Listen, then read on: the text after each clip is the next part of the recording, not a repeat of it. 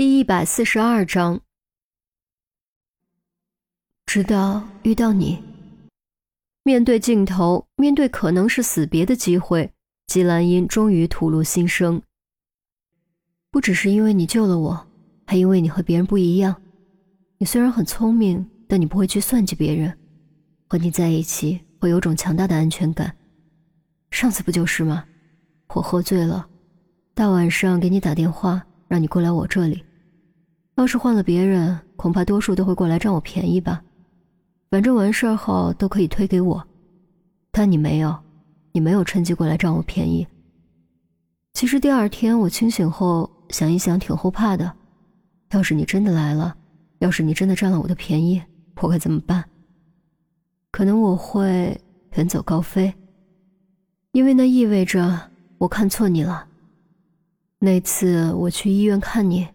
其实我已经做好了离开的准备，因为我清醒的意识到自己对你有了好感，而我不能捆住自己，更不能捆住你，这对你我都是不负责任的。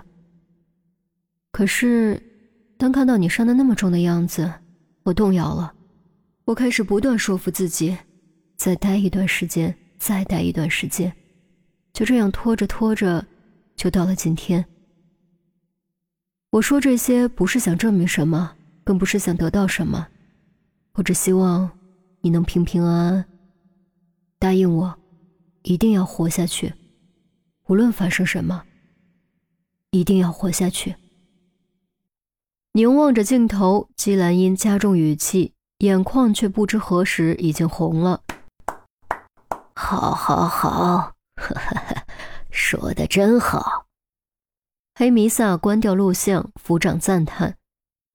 现在你满意了？姬兰英撇过头，偷偷擦了一下眼角，怒视黑弥撒。黑弥撒收起设备，呃，非常满意。只可惜你怕是要失望了。我们走着瞧。姬兰英道：“走着瞧就走着瞧。现在我很期待他看到这段录像后会是什么反应。你放心。”在我杀他之前，一定会让他留下获奖感言的。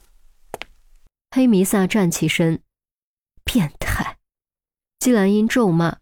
黑弥撒也不生气，抬手动了动手指作为告别，转身离开房间。季兰英坐下，双手十指相扣，咬着指关节，心中忐忑无以复加。他已经在录像中留下了信息。能不能发现，就看严峰的嗅觉了。就在各组准备完毕，即将出发的时候，严峰收到了黑弥撒的回复。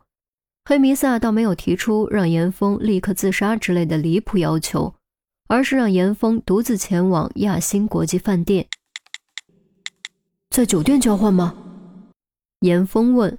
众人的目光也都盯在严峰身上，因为如果于冰被带去酒店。那么计划就需要调整了。别问那么多，照办就是了。我知道肯定会有人在暗中保护你，劝你最好别让我看到他们，否则后果自负。黑弥撒回复，还配了一个炸弹和一个染血的短剑表情。这两个表情本身没什么太大的威慑力，大多数时候只是用来开玩笑。但用在这里，立刻就变得极具威胁力。之前针对严峰的三次爆炸，足以说明炸弹不是玩笑，而染血的短剑无疑指的是于冰。亚星国际酒店就在机场附近，这佐证了我们的推断。陈红查了一下地图，道：“可真的就让他一个人吗？”于西面露担忧之色。对方的目标不是于冰，而是严峰。严峰去交换于冰，本身就是冒险，为行动争取时间。如果让严峰一个人，实在是太危险了。孔玉得道，当然不能让他一个人。我会让特勤全程乔装跟踪，并且狙击手远距离保护。不过为了避免被对方发现，距离不会太近。严峰，你自己还是要多注意。尽量留在特勤视野范围内，并时刻和我们保持联系。收到。严峰将耳麦塞进耳朵里。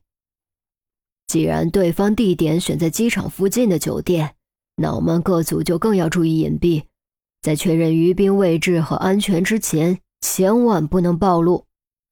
孔玉德又说，众人颔首，也纷纷戴上耳麦，确认通讯畅通。好了，出发！孔玉德一声令下，众人兵分三组，朝机场方向赶去。亚星国际酒店，严峰站在酒店大门前，掏出手机给黑弥撒发信息：“我到了，你在几层几号房？”一边发还一边用余光扫视周围。不得不承认，特勤的乔装果然专业。明明附近人不多，却能躲过他的观察。你以为我会这么傻吗？酒店大门右边十五米停着一辆灰色皮卡。车钥匙在后轮轮胎上，你上车，我再告诉你下一步行动。黑弥撒回复：“果然，酒店只是幌子。”严峰并不意外，转身向右走，还真停着一辆灰色皮卡。看了看周围，从后轮轮胎上摸出钥匙，打开车门，坐进驾驶座。叮咚，新信息弹出：后座有个包，打开。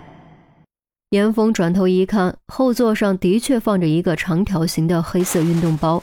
打开拉链，顿时大吃一惊，里面赫然是一大捆炸药！你疯了！严峰赶紧敲键盘。这么大一捆炸药，别说杀一个人，撕碎整辆车都绰绰有余。如果在人群密集处爆炸，后果将不堪设想。以防万一而已，你不用太紧张。我不像被你抓的那两个蠢货那样喜欢玩炸弹。黑米撒回复：“话虽如此，但一边是于兵的生死安危，一边是可能殃及无辜的炸弹，严峰夹杂中间，怎么可能不紧张？”现在开车去西边的泰安生活广场。你到底想干嘛？我告诉你，你要杀我，现在就引爆，不要牵连无辜。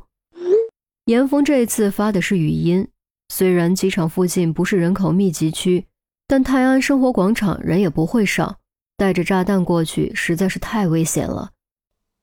只要你乖乖听话，我不会牵连无辜。但如果你再敢质疑我，我现在就剁了他一只手。黑弥撒也发了语音，从语气就能听出有些不悦。严峰迫于无奈，只能一咬牙启动引擎，前往泰安生活广场，并尽可能开得很慢，争取时间。现在他只能寄希望于孔局那边能赶紧组织人手展开疏散，同时能赶紧找到于兵的关押地点，并将他救出来。至于自己这边是否会激怒对方引爆炸弹，他已经顾不了那么多了。